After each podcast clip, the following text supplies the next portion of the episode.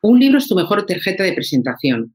Si alguien ha leído tu libro, ya le tienes que convencer mucho menos para que acabe siendo tu cliente que cualquier otra aproximación que haya tenido a ti. Primero porque viste mucho y si lo ha leído ya tiene ese conocimiento. Yo te decía, para, para mí el libro es fundamental que sea un captador de leads, un captador de mails. Tú cuando subes el libro a Amazon, te va a ver mucha gente. La gente que va a Amazon son compradores. Bienvenido a Hablemos de, un podcast semanal para los agentes inmobiliarios que no se quedan con las guías clásicas y buscan refrescar esta apasionante profesión con nuevas perspectivas, ideas y tendencias. Soy Rocío González Gasque, manager formadora y coach inmobiliario. Quédate y aprende junto a líderes y expertos de los bienes raíces cómo vender más y mejor, pero sobre todo disfrutar de tu profesión.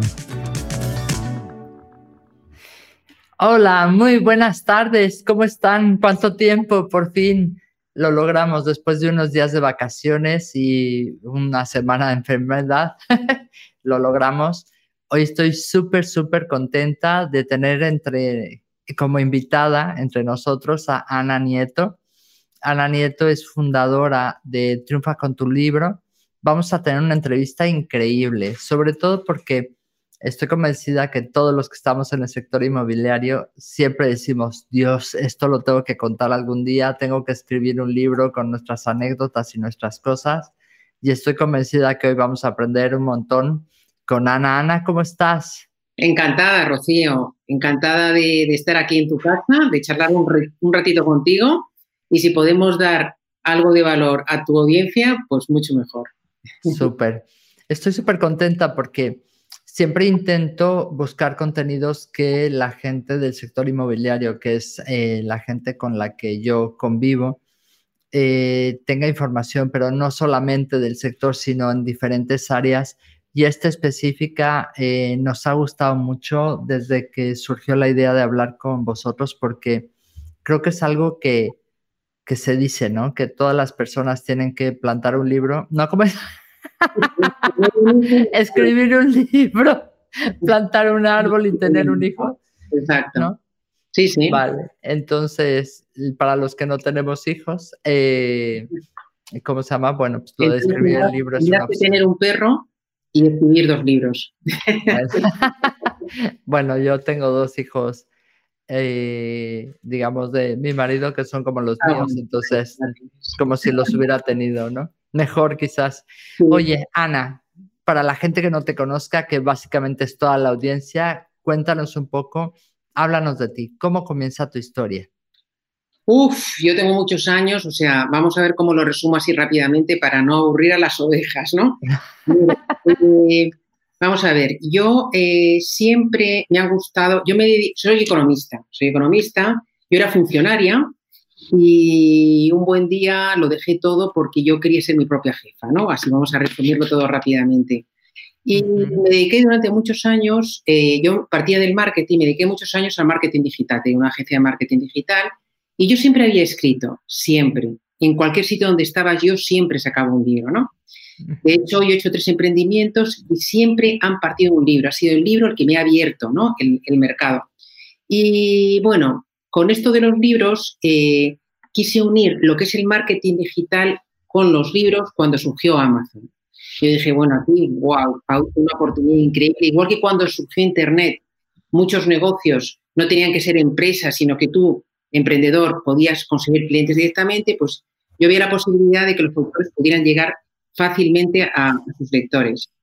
Estudié bien, estudié bien el algoritmo de, Amazon, vi cómo hacer marketing de libros y escribí un libro, uno más, que se llama Triunfa con tu libro, en el que contaba cómo ser bestseller en Amazon, aunque yo todavía no lo había sido, porque bueno, el libro se publicó y fue ser entre los 300.000 libros que había entonces publicados en Amazon, ¿no? Wow. bueno, menos mal, menos mal. Y yo ya, como era el tercer emprendimiento, yo tenía una estrategia más o menos de lo que quería hacer, de lo que quería dedicarme, que era verdaderamente mi propósito, ¿no? Como llaman el Ikigai, el término japonés. Y así empezó todo. Así empezó Triunfa con tu libro. Eh, hoy han pasado ya casi 10 años y hoy pues he ayudado a más de mil autores a escribir libros con potencial de venta, a publicarlos, a promocionarlos y hoy Triunfa con tu libro es la plataforma en el mundo hispano más eh, importante de servicios editoriales, ¿no? La que tiene un paquete de servicios más completo. Así que bueno, te lo cuento así muy resumidamente.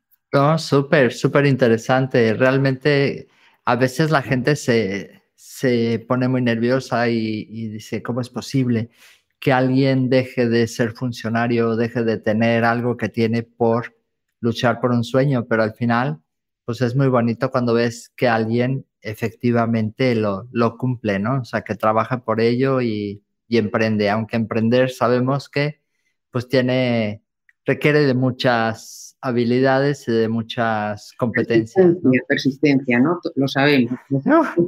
¿Qué te voy a decir que no sepas? Pero bueno, oye, imagínate que yo hoy quiero escribir un libro. De hecho, ya tengo hasta el título, pero bueno, yo quiero escribir un libro. ¿Por dónde empiezo?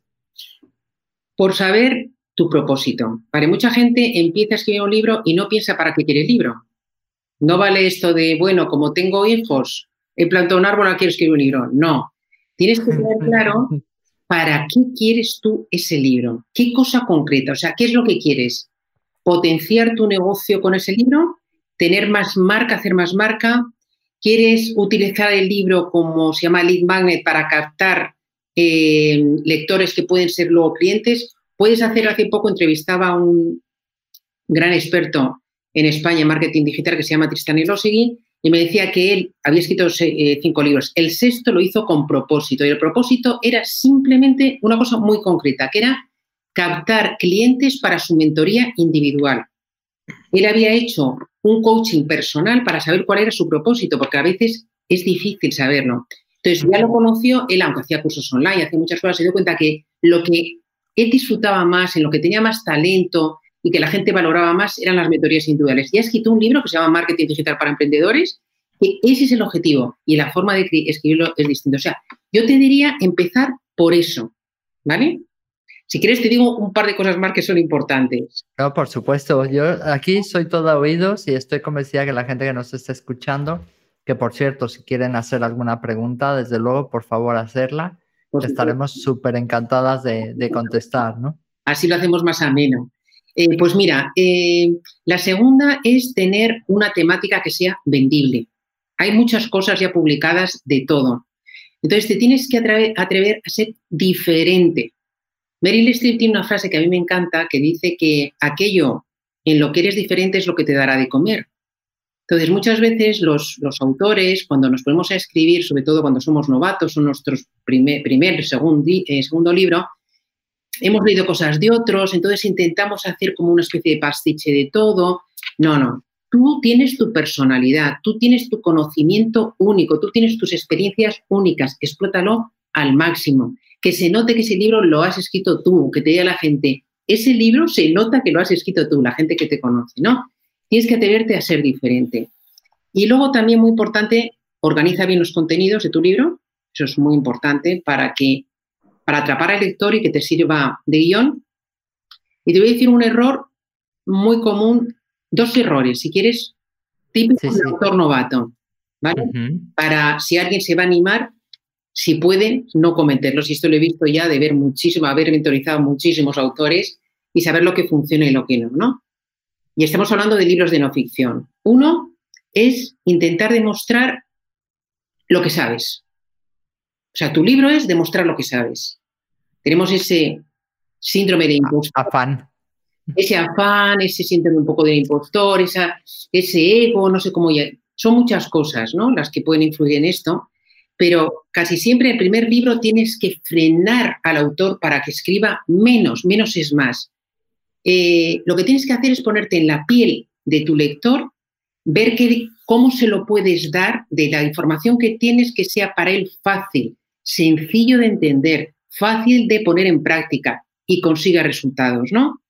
No ponerlo todo, porque eso es lo fácil. Lo fácil es, yo tengo toda esta información, la vomito y ya cada uno que se apañe. No. El esfuerzo de un libro está en hacer una papillita con ese conocimiento y ponérselo fácil al lector. Y luego, otra cosa también muy de novato es eh, ser un poco pesado, vamos, un poco, como te diría yo, plomo. No hay que ser plomo. Plomo quiere decir ser muy didáctico. A mí estos libros que empiezan con los fundamentos, te voy a definir, yo qué sé, qué es el marketing inmobiliario, por decirte. Y empezamos con el marketing y hablamos de Kotler y cómo empezó y las cuatro P's y te cortas las venas directamente. Sí, sí, totalmente. Entonces, la gente no quiere eso, sale corriendo, pero también es como nos han enseñado, ¿no? Siempre en, el colegio, en la, universidad, donde sea, siempre nos han enseñado así, estamos acostumbrados a eso, eh, también nos parece lo lógico, pero no es lógico. La gente huye de todo esto. Eso no quiere decir que tú cuando estés hablando de determinado concepto que a lo mejor no se entiende, lo expliques en un párrafo, no más, y sencillo y fácil. ¿Sabes? Entonces, eh, estos son las dos cosas que tienes que evitar. Ponerlo todo, acuérdate que menos es más y no ser plomo. Tengo que ver esta entrevista varias veces para tomarme nota. Ahora no puedo porque si me tomo nota, entonces no estoy en la entrevista, pero estoy convencida que, que la vamos a ver con, con calma y con cuidado. ¿Cómo puede ayudarme escribir un libro a hacer crecer mi negocio? O sea, por ejemplo, me acabas de poner un ejemplo que me encantó de cómo, por ejemplo, un coach, yo soy coach. Hay muchos coaches que están en el mercado y tal, que tienen alguna característica específica o algún modelo o algún tipo. ¿Cómo puede escribir un libro ayudarles a encontrar esos clientes? Mira, mm, un libro es tu mejor tarjeta de presentación. Si alguien ha leído tu libro, ya le tienes que convencer mucho menos para que acabe siendo tu cliente que cualquier otra, otra aproximación que haya tenido a ti. Primero porque viste mucho y si lo ha leído ya tiene ese conocimiento.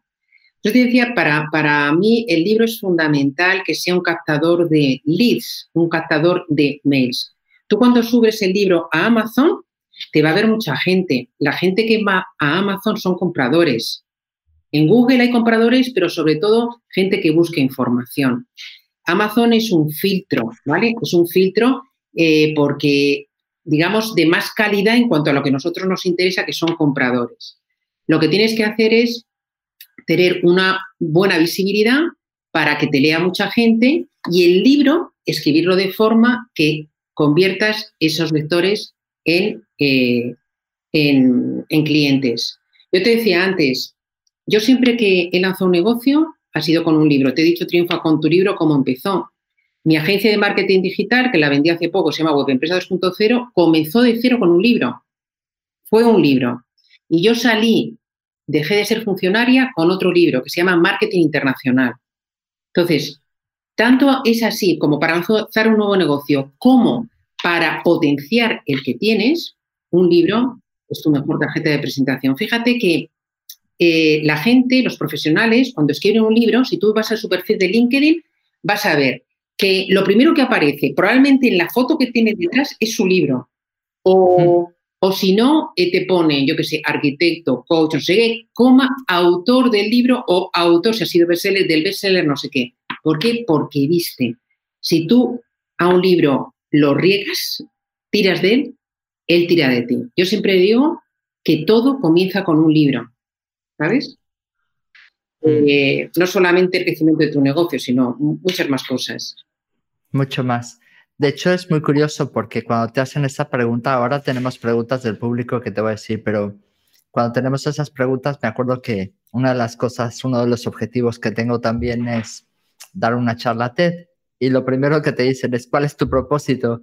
Entonces, claro, ahora que me diste la idea de, si no tienes claro cuál es tu propósito, contrata a un coach y mira que soy coach.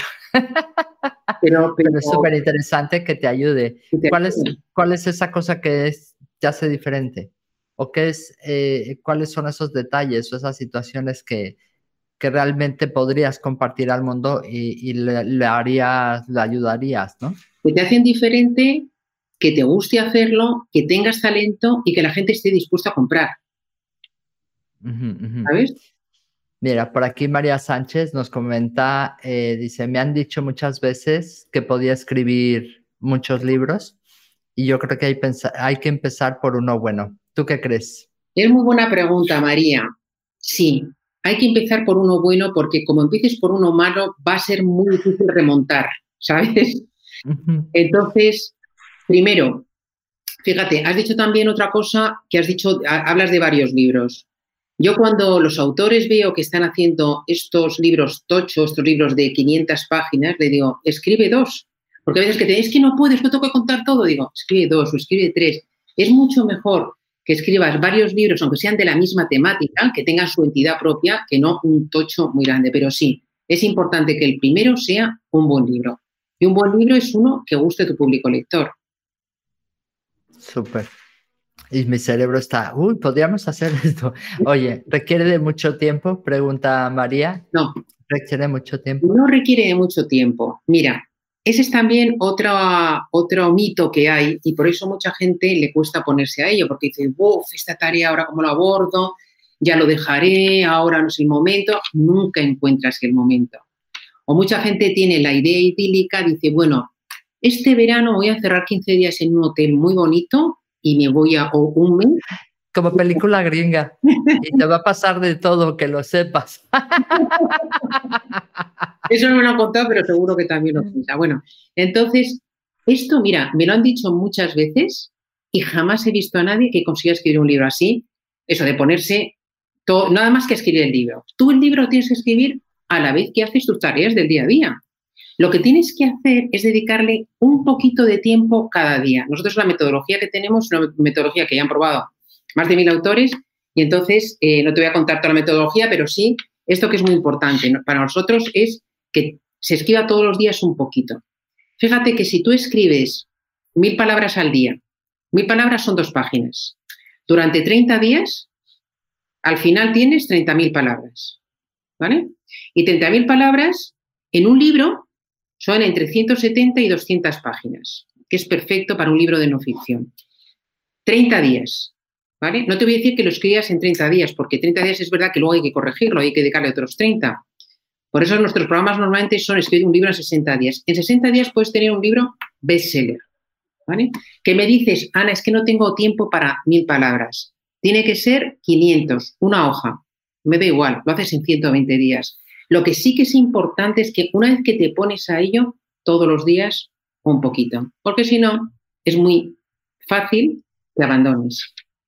Mm, me encanta, me encanta el, el concepto, todos los días mil palabras es, es, tema, pero bueno, tampoco es tan imposible. O sea, realmente, como dices tú, al final es mm, tener clara la idea y de, dedicarte esos 15, 20 minutos, una hora, que seguramente al principio costará más, ¿no? Pero como todos los hábitos, al final le coges gusto. Nosotros en nuestros programas, la gente al final lo que dice, mira, he aprendido el oficio de escritor el oficio de autor y me, queda para toda la vida. Hay mucha gente que no tenía ni, o sea, que un, que un libro se le hacía un mundo, al final acaba escribiendo varios. ¿Por qué? Porque eh, escribir también es muy terapéutico. ¿Sabes, Rocío? Un libro te ayuda a focalizarte en algo, en estructurar algo que tú tienes en la cabeza, en, te ayuda a construir un discurso pides una charla, te, te ayuda a, construir esa charla porque vas a tener que pensar en hacer, mm, bueno, cómo voy a vender mi libro, qué título le voy a poner, qué subtítulo, qué voy a decir de qué va mi libro. Todo eso eh, te ayuda muchísimo a construir tu comunicación. Eh, entonces, bueno, un libro te da muchas, muchas cosas y bueno, lo que llamamos el hábito se va creando, se va creando y al final le coges el gusto. Hmm. Es verdad que hay días que cuesta, es verdad, ¿eh? O sea, no vamos a decir. Nosotros normalmente hacemos en la escritura, eh, yo suelo mentorizar a un grupo de autores que empiezan todos desde cero y entonces hacemos un grupo. Y el grupo motiva mucho, cada uno escribe un libro, cada uno es diferente completamente pero vamos, el método es el mismo y ellos se animan mucho. Oye, yo he escrito tantas palabras, vosotros cómo vais, ah, pues yo estoy desanimada, venga, anímate, tal. O qué os parece mejor este título, este otro. O estas portadas tengo tres, ¿cuál gusta más? Venga, votarme. O venga, he publicado el libro, comprármelo, déjame un comentario. Todo eso hace mucha piña y no te sientes tan solo como se siente muchas veces el autor, ¿sabes? Aunque hay mucha gente que me dice, ah, pues a mí me daba como mucha pereza, otro grupo más, otro no, yo quería, pero luego me he dado cuenta del poder del grupo y lo que me ha ayudado, ¿no? Qué guay. Es súper interesante. La verdad es que hasta dan ganas. José Luis, que es un amigo nuestro argentino, como buen argentino, dice, pues si la vida misma es un libro, ¿no? La vida es un libro en sí mismo, ¿no? claro que sí, claro que sí. Fíjate, lo que pasa que ahí sí que quiero hacer una puntualización. Mira, hay gente, eh, yo tengo ahora un cliente que, me, o sea, me toca mucho el corazoncito y me hace, me parece muy emotivo. Es un chico que sus padres van a hacer 50 años de casados y entonces él ha escrito un libro sobre su padre un libro sobre su madre. Sobre el padre quiere que nosotros le echemos un vistacillo y tal y cual. Y entonces ha ido, eh, o sea, ha hablado con el padre, se ha ido de viaje con él a sitios que el padre le ha comentado y tal, y van a, se lo, es una sorpresa, ¿no? Se lo van a dar. Bueno, esto es una biografía, autobiografía, ¿vale? Muy bonita. Otra cosa es que tú quieras vender ese libro. Entonces, eh, yo siempre le digo, y esto es muy duro decirlo, que nuestra vida no le interesa a nadie, más que a nuestro entorno, a nuestra familia. ¿sabes? ¿Y, Cuando dicen, voy a escribir un libro para mis hijos, digo, no sé si te van a leer. Tus nietos sí, tus nietos sí, y tus hijos a lo mejor cuando estés en el más allá también, pero seguramente no. Pero eh, no, no interesa a nadie, solamente le interesa la parte de tu vida, lo que tú cuentes, que a ellos les puede ayudar en algo que necesitan. Entonces, sí. Entonces, yo cuando me dicen, sí, yo quiero publicar un libro que se venda, no es solamente para el entorno familiar. Entonces, tú tienes que contar tu vida, o para, porque yo ayudo a muchos autores que eh, publican, por ejemplo, historias de superación. Alguien que ha pasado un cáncer, que se ha quebrado su empresa, que, ha tenido un accidente, eh, o, o, mira, una chica tremenda que escribió un libro que está ayudando a muchísima gente de cómo superó el suicidio de su hermano, o sea, historias tremendas. pues estos libros tienes que escribirlo y cuesta mucho porque hay muchas lágrimas y muchas cosas. Estos sí que son terapéuticos, ¿no? Pero eh, estos libros, eh, si quieres que se vendan, tienes que hacerlo con ese enfoque, escribirlos de forma que tú eh, ayudes, ayudes a otras personas a superar lo que tú hayas superado. Hmm. Súper. Me encanta, me encanta el, cómo lo planteas, porque efectivamente, pues siempre hay, hay diferentes historias, como dicen, hay que ver muy bien para qué el propósito, me gusta mucho. ¿Cómo, eh, ¿Cuáles son, por ejemplo, imagínate, ya quedé contigo, empecé con mi superproyecto a los 60 días, ya tengo la idea, ya tengo el motivo, ¿cómo es el, el propósito? Se me olvidó la palabra. Eh, y ahora es, ¿cuáles son los siguientes pasos después de escribir un libro? O sea, pues que porque los, los, libros no se venden así por sí mismos, ¿no? ¿Qué es lo que hay que hacer? Por supuesto, mira, hay que publicarlo y ahí tenemos dos opciones. Puedes publicar con una editorial, que te va a decir que no seguramente, y puedes publicar, ¿vale? Vamos a ver, yo soy muy, muy partidaria de la autopublicación. ¿Por qué? Porque, lo, porque creo, por lo que he vivido, que, he visto, que es lo mejor para el 99,9% de los eh, autores. A mí, eh, Rocío, me llaman de vez en cuando gente relevante, gente que, es conocida en su sector porque le han ofrecido trabajar con una editorial o porque ellos lo han propuesto y al final les van a publicar, me dice, Ana, pero tú qué piensas? ¿Publico con ellos, no? Yo en el 99,9% de los casos les digo, mejor autopublica. La mayoría no me hace caso, publica con la editorial. Entonces, ¿qué es lo que pasa? Que al cabo de un año o año y pico, que es cuando la editorial te da una hojita con el número de ejemplares que has vendido y los royalties, te pasa mucho tiempo, porque tú, tú cuando hablas con alguien que ha publicado y dices, ¿qué tal va con una editorial? ¿Qué tal va los seis meses? Pues no tengo ni idea, porque es que no tiene los datos hasta que...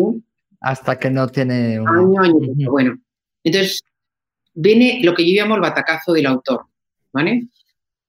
No han vendido casi nada y tienen el problema, eh, tienen el problema de que tú tienes un contrato de exclusividad que has dado a tu editorial de 5, 8, 10 años que has firmado, que mucha gente no sabe ni lo que has firmado, porque yo digo, pero ¿y qué exclusividad tienes? ¿Qué? Digo, bueno, habrás firmado, ¿pero cuántos años? Ah, no tengo ni idea, tienen que ir al contrato, ¿no? Para verlo. Entonces, ¿qué es lo que pasa? Que los libros ya no están en ningún sitio, tú tampoco puedes autopublicarlo porque has dado la exclusividad y te quedas sin tu libro. Y a veces hay un par de, autores que hace no mucho, cada uno por su lado, me, llamó porque decían que estaban negociando con la editorial, como la editorial se había quedado con unos ejemplares, 500, 800 mil, comprárselos a la editorial para ellos por lo menos, para, para clientes, para eventos, distribuirlos, ¿no? Esa es la realidad. Fíjate que ha salido, y eso se puede buscar en Internet que tenga interés, de la Asociación de Libreros de España, ha publicado un estudio en el que dice, y esto es muy triste, el 86% de los libros que se publican por editoriales y que distribuyen las librerías vende menos de 5 ejemplares. Perdona, de 50, de 50 ejemplares. Menos de 50. Solamente el 0,1% vende más de 3.000. ¿Por qué? Porque, vamos a ver, las editoriales tienen presupuesto para muy pocos autores. Presupuesto, me, te quiero decir, para sacarlos en medios de prensa, para hacer promoción, ¿no? Los demás no hacen nada. Lo que hacen es, saca muchos libros, con muy poquito margen es la churrera. Venden mucho y saca muy poquito de cada, pero bueno, les compensa. Si consiguen vender un poquito, les compensa. ¿Vale? Eh, Amazon. Vamos a compararlo con Amazon, ¿no? Amazon, tú cuando publicas, que es fácil, porque tú dices, ¿qué hago? Yo te recomendaría publicar en Amazon. En Amazon es muy fácil publicar un libro, lo puedes publicar en digital o en papel. Necesitas, necesitas una portada, ¿vale? Necesitas, por supuesto, tu, texto, que hay que maquetarlo, hay que darle el formato que te pide Amazon. Y poner también una sinopsis. La sinopsis es la descripción del libro, lo que viene en la contraportada. Los, Tú lo subes, pones el precio que te da la gana y otras cosas, bueno, y tu libro ya está publicado en digital en horas y en papel suele tardar horas o máximo uno o dos días. ¿Vale? Tú además tienes control total porque tú sabes cada día lo que vendes, en qué mercado lo vendes y cuáles son tus royalties. ¿Vale? A los dos días de venta ya lo sabes, no tiene que pasar un año y pico. Esa es una información muy interesante para tú saber decir, bueno, pues a lo mejor si bajo el precio o si lo subo, puedes jugar con precios. Puedes, hacer el Black Friday y esas cosas. Claro, Voy a ir a una feria y a todos los que hayan ido a la feria poner este código de descuento, cosas así. Esto no, te permite código de descuento, amor. Ah, vale, vale, vale. En digital, tú puedes hacer lo siguiente. En digital puedes ponerlo a cero hasta cinco días puedes reducir el precio de digital y papel, es decir, está tanto, ahora durante estos días tanto. lo puedes, puedes jugar con tu marketing en este sentido, ¿no? Lo puedes hacer con, una editorial. Y luego puedes cambiar cosas, menos el título, que el título no puedes cambiar, lo demás puedes cambiarlo todo. ¿Sabes? El subtítulo, la portada, el interior del libro, si hay actualizaciones, el precio, la descripción. Y, y luego además cuando lo publicas en Amazon, lo publicas en más de 200 países. O sea, ¿qué, editorial te ofrece esa distribución? Te ofrecerá España y como mucho, con mucha suerte, algún país latinoamericano. Entonces, hoy, primero, es muy difícil que te publiquen, salvo dos cosas. Que tengas muchísima audiencia, que es como buscan, o sea, no mandes un escrito porque no te van a contestar. Ellos lo que hacen es eh, buscar youtubers, eh, tiktokers, toda esta gente que tiene mucha audiencia y les proponen un libro, o van a Amazon y ven qué libros se venden. Yo tengo muchísimos autores que han autopublicado y luego es las editoriales. Y ahí tengo un caso de una, una chica, se llama Reus, podéis ver el libro allí, que pasó por el programa, por uno de estos programas, eh, es dietista y nutricionista y escribió un libro. Ella fue, sufrió hipotiroidismo, ¿no? Es una enfermedad. Bueno, escribió un libro que está, es buenísimo.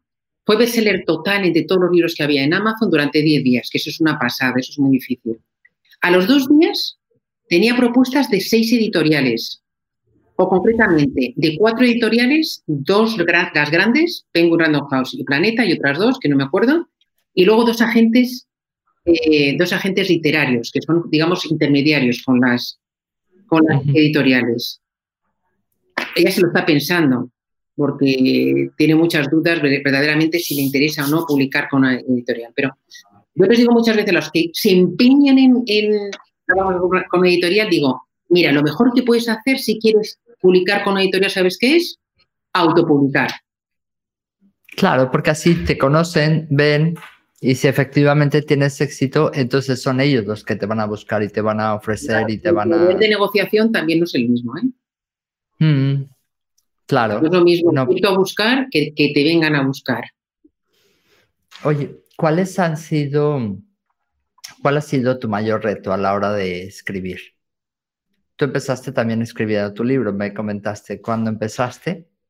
Pues mira, eh, mi mayor reto, te diría dos.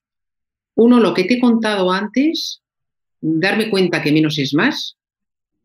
¿Vale? Yo uh -huh. también tendía, ay, ¿por qué no pongo también esto? Y tengo que contar además esto. Y tengo. Y luego me di cuenta que eso no valía para nada, o sea, provocaba el efecto contrario al que yo buscaba. Y luego he aprendido a darme cuenta de lo importante que es el título del libro, el subtítulo y los títulos de cada capítulo. Eso es fundamental. Si tú no atrapas con el título y con el subtítulo y el lector potencial va al índice de contenidos y no le enganchas, el libro no le vas a vender. Entonces, muchas veces, eh, lo de siempre, como estamos muy metidos en lo nuestro, eh, no nos ponemos en la piel del lector, utilizamos títulos que no se entienden o que son muy didácticos otra vez o que son un poco rollo, ¿sabes? Hay que titular con gancho, hay que mm, casi poner una promesa, no te digo que se haga en todos los títulos y siempre, ¿no? Pero una promesa, una solución en cada uno eh, generalizar porque, porque hay, o sea, no vale para todo esto lo que estoy diciendo. Pero bueno, para muchos libros, sí, muy importante la forma de titular, título, subtítulo y títulos de cada uno de los capítulos. Fíjate que por eso es tan importante que alguien te ayude y te oriente a hacer cosas, ¿no? Siempre somos muy maniáticos de querer hacer las cosas nosotros por nosotros mismos. Siempre, esa es quizá parte de nuestra naturaleza y realmente siempre hay alguien especialista en aquello que quieras hacer. En este caso, te escucho hablar y digo, wow, pues efectivamente todo eso es como parte fundamental, ¿no? Sí, ¿Qué consejo, sí, ¿qué consejo le darías? Ay, perdona, dime, dime, no, dime habla, que te interrumpí. De, de, que somos muy autodidactas. Tengo aquí, hay un libro que se llama Protege tu herencia, te lo voy a mostrar. Ajá.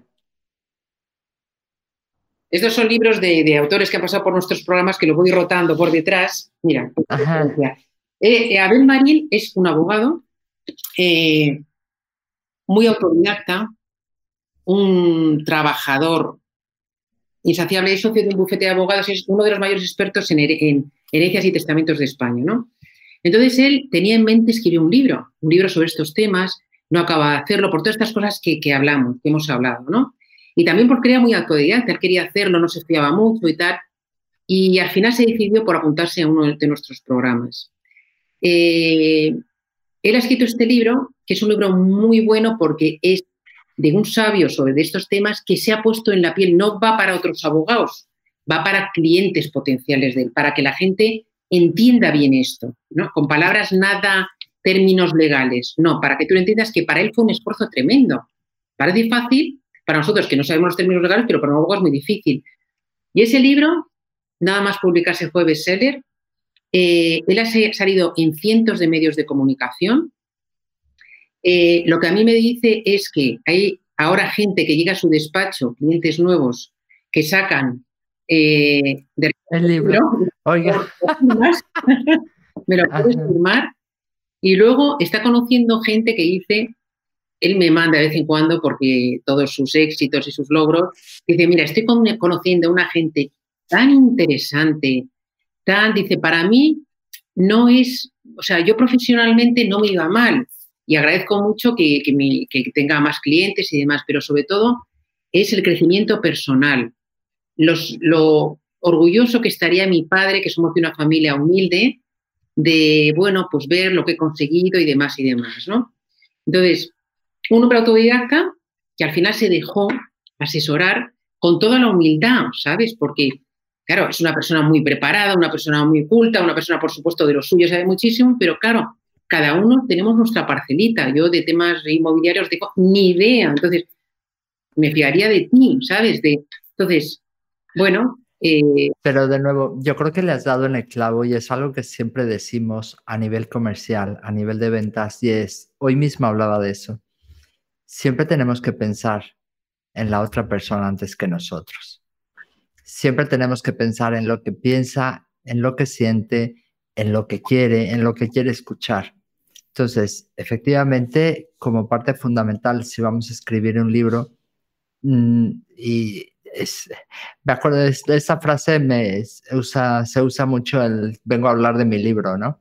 A la gente le gusta hablar de su libro, a la gente le gusta hablar de su tema, a mi marido le encanta hablar de su profesión, a mi hermano es fanático de hablar de su negocio, a mi familia, en fin, todos, a todos nos gusta hablar de lo que somos buenos o de lo que hacemos bien, pero creo que has dado en la clave y hablar desde el punto de vista de la persona que te lee, desde el punto de vista de la persona que, que realmente, pues quizás tenga alguna duda, algún problema o alguna inquietud y que vea en tu libro esa solución, ¿no?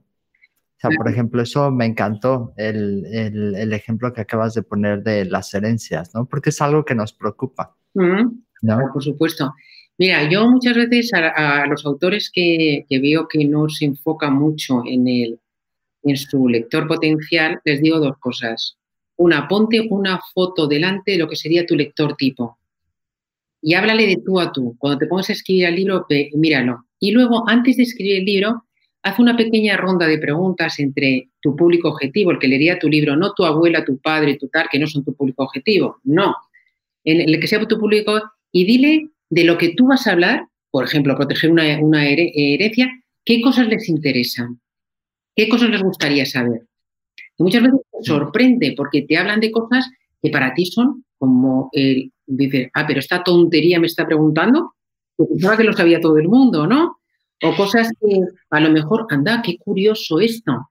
Entonces, si te cuesta un poquito eso, haz un pequeño eh, encuesta, ¿sabes? Eh, más que encuesta en frío, mm, o a lo mejor amigos o entorno que sí que puede ser tu público objetivo y les preguntas, oye, de esto dime tres cosas que a ti te interesaría saber. Buenísima idea. Hmm. Me gusta, me gusta. Em, por ejemplo, em, si alguien quiere escribir un libro eh, de inversiones inmobiliarias, el título per se suena muy interesante, pero realmente puede haber como, como cosas muy puntuales, ¿no?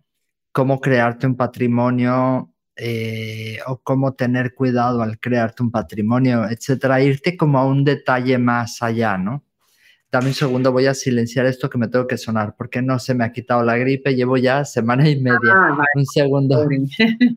Yo lo pasé también. Y además es larguísimo. Yo creo que el COVID nos ha dejado por ahí un virus. vale.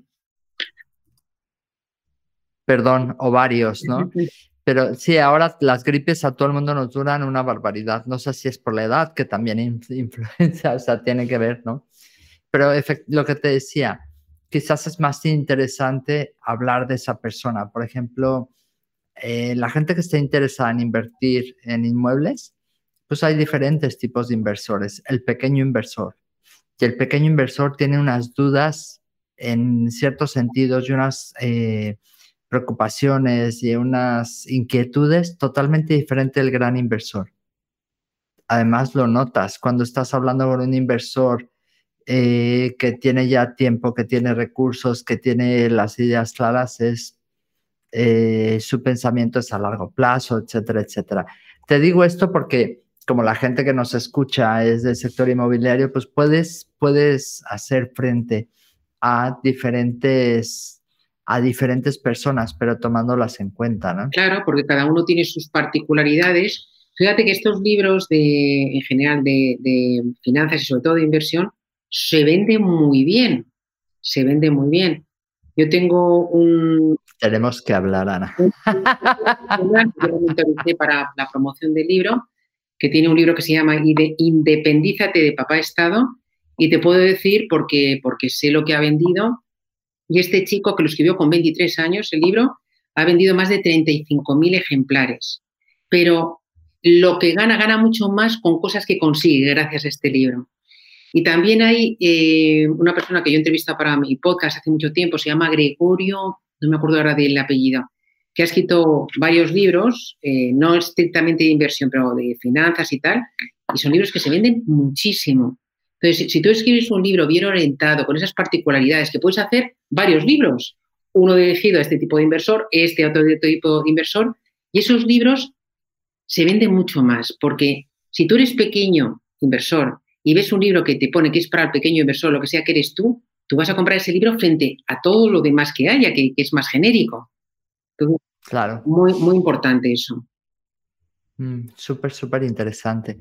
Em, y los libros, por ejemplo, que se manejan mucho eh, tipo autoayuda, ¿se siguen manejando? ¿Se siguen moviendo? El libro de desarrollo personal se vende muchísimo. Sí, ese va a ser el mío. Dentro de uno de, los también hay mucho libro, ¿sabes? Se vende mucho, pero hay mucho, y ahí sí que hay que buscar la diferenciación. Pero sí, se lee mucho, mucho. Igual que, por ejemplo, en, los libros de, ficción, en España se lee, por ejemplo, mucho esto, thriller.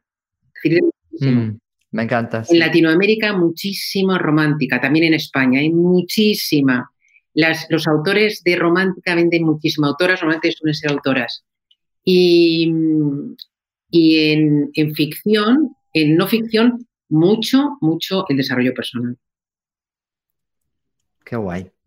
Oye, pues hay un campo súper grande. Podemos hacer también un libro de, inmobiliaria de ficción. ¿Sabes? Bueno. Es muy, muy, tiene mucho gancho comercial cuando, cuando, cuando tocas dos géneros diferentes, ¿sabes? Eso lo hace ahora el autor, sobre todo el autor de, ficción, un poquito, que ya sabe un poco, ¿no? Mezclar dos, temáticas, dos géneros. Me, me gusta mucho la conversación que estoy teniendo contigo porque yo creo que es la conversación que todas aquellas personas que tienen o tienen esa ilusión de escribir un libro debería tener. Porque puedes tener las ideas, pero alguien que te ayude a centrarte, a hacerlo, ¿cómo lo hacéis? ¿Cómo, o sea, imagínate que yo quiero, ¿qué es lo que tendría que hacer alguien para contactar contigo? Ahora les vamos a poner el enlace, pero es entrar en una metodología con vosotros, que es un poco... Mira, nosotros tenemos un programa, nuestro programa estrella se llama Programa Reto Escribe tu bestseller en 60 días. Entonces, lo que hacemos es, empezamos con un grupo, que ahora, ahora empezamos enseguida, con un grupo de, de autores que tienen, eh, algunos van más avanzados que otros. Hay algunos que no saben ni la temática o tienen durante varias temáticas. Hay algunos que ya tienen la temática, pero no saben cómo elegir una temática vendible. Entonces, empezamos con ellos. Eh, yo les ayudo a elegir esa temática, eh, les ayudo a organizar, estructurar bien los contenidos Luego les ayudamos con una metodología a escribir su libro rápido, normalmente en 60 días, y luego a publicarlo y a promocionarlo. ¿Cómo lo hacemos? Pues lo hacemos, ellos entran en una plataforma donde tienen unos tutoriales súper prácticos de cada tema. A mí no me gusta nada la paja, pam, pam, pam, muy claritos. Eh, tienen sesiones semanales online conmigo, tienen 10 sesiones, y entonces ahí consultamos dudas, no se queda nada por contestar eh, luego tienen también con dos, expertos del sector editorial. Uno es un experto que te, enseña a... La, ponencia se llama Trucos para escribir mejor y es, les encanta, ¿vale? Porque también luego hay que ponerte a escribir con gancho, ¿no? Y, bueno, esta, esta, esta ponencia, eh, y también ellos preguntan y demás, otra con un editor que te dice cómo publicar con una editorial si te empeñas en publicar con una editorial. Como mucha gente se empeña, yo lo pongo y ya está, ¿no? Y luego también, eh, bueno, tiene una hoja de ruta donde van siguiendo todo. Eh, un grupo de Telegram. Yo hago también grupos, hacemos grupos para, para resolver determinados temas. Y luego hacemos también eh, unos tutoriales sobre cómo publicar y promocionar el libro. Y en eso, eh, perdona que te interrumpa. En esos grupos, como comentaste, están toda la gente que está en tu grupo, en el grupo, en esa fase. Entonces, también es como un poco de ayuda, ¿no? Claro, se ayuda muchísimo porque mm, están todos. El trabajo de autor es muy solitario, te surgen muchas dudas, yo resuelvo todas las que puedo, pero hay cosas de, que, del día a día, del momento, que te viene muy bien comentar algo en el grupo y, oye, ¿qué os parece esto? Comentarme esto, ¿sabéis de esto? Entre ellos se apoyan, se dan herramientas, se dan cosas. Eh, yo que sé, oye, que hay un aceite esencial que he descubierto que es buenísimo para esto, tal. Luego, como cada uno es de una profesión diferente, la verdad que luego salen sinergias muy, muy potentes, ¿no? Y luego al final eh, terminamos con una presentación y firma conjunta de libros, ¿no? Hicimos el, el 7 de octubre pasado, hicimos una chulísima en, Madrid, un evento presencial muy emotivo, muy, muy bonito. Incluso una persona nos compuso una, una canción dedicada a los autores, eh, pues por todo ese camino que pasas, ¿no? esos baches, pero también esas ilusiones y demás. Muy, muy bonito. Y fundamentalmente este es el programa. Qué chulo. La verdad es que es súper interesante, Ana. Me gusta mucho. Eh, ¿Qué es lo que se tendría que hacer? ¿Qué tendrían que hacer las personas? Tengo el enlace, si quieres lo publico. ¿Cuál es la clave o qué es lo que tienen que poner para que sepan que van de mi parte? Es decir, que, que sepan que, nos lo, que viene a través de esto. Que nos lo digan, ¿vale? Ah, vale, vale, vale. Eh, si quieren, para aquellos que, que quieran, eh, que tengan en su corazoncito o en su mente, normalmente es en los dos sitios, ¿no? Esa idea de un libro, que a lo mejor ahora ha llegado el momento, quizá les animamos, ¿no? Con esta charla de decir, venga, llevo mucho tiempo, me están diciendo que no es para tanto, lo puedo hacer como muchísimas personas que lo hacen a la vez, o sea, no dejan de hacer sus, labores diarias. Un, ratito, eso sí, si no tienes de 30 minutos a 45, vamos a poner 30 minutos a una hora, todos los días, durante 60 días, no lo hagas. Si quieres, lo puedes tener y eso también es cuestión de prioridades, ¿no? Si para ti es importante o no, puede ser el momento. Entonces, para eso, me gustaría hacer este regalo, que es gratuito, es un training gratuito, se llama Cómo escribir un libro en, menos de nueve semanas, dedicando 30 minutos al día, ¿vale? Para, para que puedas, no es el programa reto que te he comentado, que es más completo, que son con sesiones online, todo esto que hemos hablado, pero sí son cuatro vídeos muy prácticos para ayudarte a arrancar y si quieres, oye, a lo mejor con esto te vale, es suficiente para ti para arrancar y escribir tu libro. Y si no, bueno, pues entonces ya te inscribes en la, en la parte reto, ¿no? Exactamente. Qué interesante. La verdad es que es súper bonito porque como marca, como dices tú, eh, como agentes inmobiliarios muchas veces, eh, bueno, por lo general vendemos por confianza. La gente contacta con nosotros por confianza. Entonces es muy bonito y muy bueno que efectivamente pues sepan de qué hablas, o sea, sepan de qué, de hecho, eh, y con todas las acciones que hacemos, ¿no? Eh, por ejemplo, pues nos, no, tuvimos una entrevista con el propietario de una empresa eh, que vamos a vender su nave en rentabilidad porque él se quiere quedar como, como inquilino, etcétera, etcétera. Y una de las cosas que decía es que te busqué en internet y vi quién eras, ¿no? Y yo creo que efectivamente, pues parte de la base del blog, que también tiene mucho que ver con la parte de la escritura, pero eh, también si tienes un libro, pues tienes como mucho más que decir. Y yo creo que cada uno de nosotros tiene una historia muy interesante que contar a alguien, porque a lo mejor un libro de estás a punto de comprar tu casa, léete esto antes de empezar y todos esos aquellos consejos, esas cosas que, que, pensamos que les pueden servir, pues puede ser un bestseller. O sea, al final, todas las personas compran. para tu libro o no tiene nada que ver?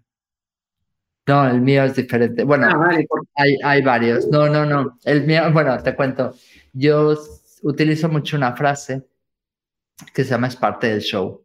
Siempre, en todo momento, cuando hablo con la gente, digo, bueno, eso es parte del show y siempre en la oficina, la verdad es que somos una oficina bastante fuerte, tenemos, somos 40 agentes, eh, eh, lideramos los rankings dentro de RIMAX, estamos ahí y somos gente normal. Entonces, mi filosofía siempre es como de aprendizaje, queremos aprender y tal. Entonces, una de las cosas es como de tener éxito en el mundo de las empresas, aunque seas distraído, por ejemplo, tenemos que darle una vuelta a eso. o es parte del show. Cómo tener éxito a pesar de ser distraído, ¿no? Porque al final, eh, cuando somos distraídos, no soy TDAH, TDAHA, no tengo ningún tal, pero soy bastante distraída. Y esa es una característica que es, eh, dificulta mucho en muchas cosas. Somos muy creativos, tal, y tuve que efectivamente pues tener sesiones de coaching y demás para realmente valorar toda la parte más positiva que tenía el ser distraído, porque el ser distraído tiene muchas subir y bajar dos veces el ascensor porque te dejaste las llaves y cuando subiste por ellas te dejaste otra cosa. ¿Es divertido o no? ¿Grabas de, de, despistado? Sí, despistado, distraído, despistado. O sea, al final no soy completamente TDAH, ¿no? Porque eso ya sería como demasiado. Pero sí es verdad que eh, la gente que somos como yo, distraídos, pues bueno, pues hay muchas otras cosas positivas que sí tenemos y a veces no las conocemos. Y ahí quizás hay un punto interesante. Mira, Esa es la, parte del show. he conocido a tanta gente con TDAH, con dispersión. Te voy, a contar eh, dos, ejemplos que me, me surgen ahora. Eh, uno es eh, Irra Bravo, es un, el copywriter revelación él es eh, distraído y es disléxico. Y él, cuando, ah. y él cuando estaba en el colegio lo cuenta en su libro. Ha escrito un libro que se llama Escribo porque me gusta ganar dinero. Eh, y gana muchísimo dinero escribiendo. Bueno, pues él cuando era un niño dice que le sacaron a... Eh, la profesora de literatura les propuso escribir un cuento a toda la clase. Cada uno escribía un trocito del cuento le sacaba, venga, fulanito, sal, venga, muy bien, tarata. Y, cuando le tocó a Irra, Irra va a salir el pobre y le dice, no, no, tú no, que no sabes de esto. Bueno, yo esto lo, he oído tantas veces, yo no sé si precisamente cuando tienes, vamos a poner entre comillas, una dificultad, y esto lo he hablado yo con mucha gente, te haces mucho más resiliente, más persistente, ¿sabes? Para, para otras cosas. Eso es muy importante para escribir un libro, te lo digo. Muy, muy importante. Y lo he visto, Rocío, muchas veces. Somos más resolutivos porque estamos acostumbrados a resolver cosas, como siempre nos pasan. Lo sois más creativos. ¿Sabes la única dificultad que tiene el creativo? Eh, la constancia, quizás. No. La organización de los contenidos. Hmm porque tenéis tantas ideas, tantas cosas y de repente cambias y ahora no, y ahora ves otra cosa y ahora otra cosa que no acabas de centrarlo nunca, ¿sabes? Así está mi página web. hay muchas cosas muy buenas, o sea, creativo es fenomenal para muchísimas cosas, también para, para el libro, luego para, para contar cosas, luego se te ocurren cosas que no se ocurren, pues esto que has dicho es parte del show, que no se le ocurren al resto, pero tiene esa, esa dificultad de, de saber organizar bien el contenido y pararse ya y dejar de seguir creando. Sí, esa es una, una, característica. Pero bueno, realmente te digo, esa es como una idea y yo creo que la gente que nos ha escuchado, la que ha estado con nosotros, la que nos va a escuchar, pero hay mucha gente que nos escucha después por las tardes o haciendo ejercicio, etcétera. Eh, estoy convencida que todos tenemos algo que contar y estoy convencida que a nivel empresarial, eso es algo que nos puede ayudar muchísimo. A nivel, a nivel de marca, a nivel de conocimiento de marca, a nivel, o sea, yo creo que si bien es cierto, nos puede ayudar a nosotros, pero imagínate que encima, además, ayudamos a los demás. O sea, es un sumar, sumar, ¿no? Yo creo que es algo, es un proyecto muy bonito y que hay que valorar que hay que valorar. No me puedo comprometer contigo aquí a hacerlo, que me encanta siempre meterme porque primero tengo que hablar con mi marido, porque lo primero que tengo que tener es tiempo y ya casi no tengo. Una, de las cosas que yo les digo a los autores antes de escribir, vamos a ver, te tienes que comprometer a decir en qué fecha va a estar tu libro escrito. Y además lo vas a compartir con el mundo. es una forma de empujarte. O sea que, Rocío, cuando lo abras con tu marido, tienes que poner una fecha, una fecha que sea realista. Porque a veces les presento a los autores que me dicen, eh, en, mes, en un mes, no, en un mes no va a estar.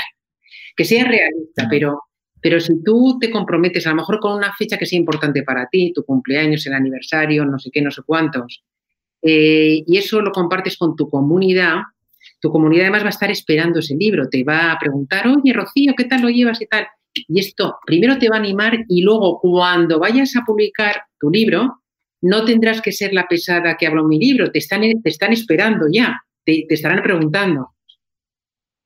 Guay. Bien, pues lo, vamos a manejar. Estoy convencida que, que, eso es algo que tengo desde hace mucho tiempo, pero bueno, como dices, no paro de crear. Si no paras de crear, no, no tienes tiempo para muchas cosas. Pero bueno, Ana, si quieren contactar contigo, he puesto el enlace de Triunfa con tu libro, acceder al training y poner simplemente que vienen de mi parte solo por cariño y solo para que Ana vea que, que le ha servido compartir toda esta información con nosotros. Por aquí dice, mira, Pedro José Pérez, muy agradecido, muy interesante. Muchas gracias, Pedro José, por estar aquí. Me alegro. Y eh, ¿cómo contactan contigo, Ana? ¿Cómo te encuentran? Bueno, es muy fácil. A través de, tenemos una web que se llama triunfacontulibro.com y ahí tienen todos mis datos, incluso tenemos el teléfono directo de la oficina, nuestras redes sociales y demás. O sea que a través de Triunfa con tu libro es, yo creo, lo más fácil. Estupendo. Ya les puse el enlace a todas las, en todas las plataformas de tu web para el training, el training light, para que lo lean y se animen a, entrar en, en, la otra parte me encanta, me encanta hablar con, gente que está tan preparada para lo suyo. De verdad que es un gusto hablar con un especialista y que, que te oriente. Gracias por tu tiempo y gracias a todos los que han estado conectados este tiempo. Muchísimas gracias, Rocío. Ha sido un placer. Muchas gracias. Gracias. Bueno, chicos, nos vemos. La próxima semana no tenemos entrevista porque me voy a Las Vegas. Lo siento, es lo que hay seguramente estaremos conectados online y en directo desde, desde los eventos que vamos a estar por ahí. vamos con gente de mi equipo a recibir premios a la convención de, de RIMAX en Las Vegas, entonces estamos súper emocionados. Pero bueno, volvemos el siguiente, la siguiente semana y tendremos mucho más entrevistas que tenemos ya organizadas hasta mayo. O sea que, vamos, esto sigue creciendo, estoy súper, súper contenta. Muchísimas gracias, Ana. Gracias a todos y hasta la próxima. Hasta luego. Un abrazo. Gracias por pasar un rato conmigo. Si te gustó esta conversación, déjame una reseña en Apple Podcast y comparte el episodio. Si quieres comprar, vender o unirte a mi equipo, encuéntrame como Rocío Gegasque en Instagram, Facebook, YouTube y Twitter. O visita mi sitio web rociogegasque.com. Mi blog está lleno de tips prácticos sobre cómo vender, comprar y tener éxito en la industria. Nos escuchamos en el próximo episodio de Hablemos de. Si estás listo para expandir tu mente, mejorar tus prácticas drásticamente y estar a la vanguardia del mundo inmobiliario, esta es tu casa.